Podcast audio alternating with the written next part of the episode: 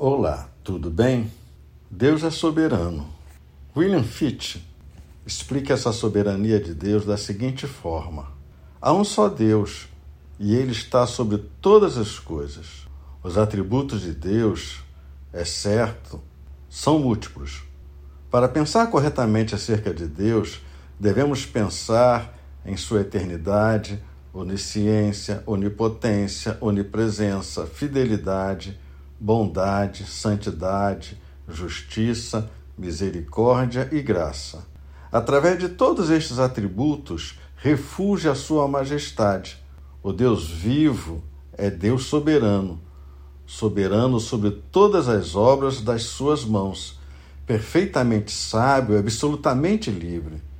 Se faltasse a Deus um iota de conhecimento, liberdade ou poder, ele não seria, não poderia ser Deus.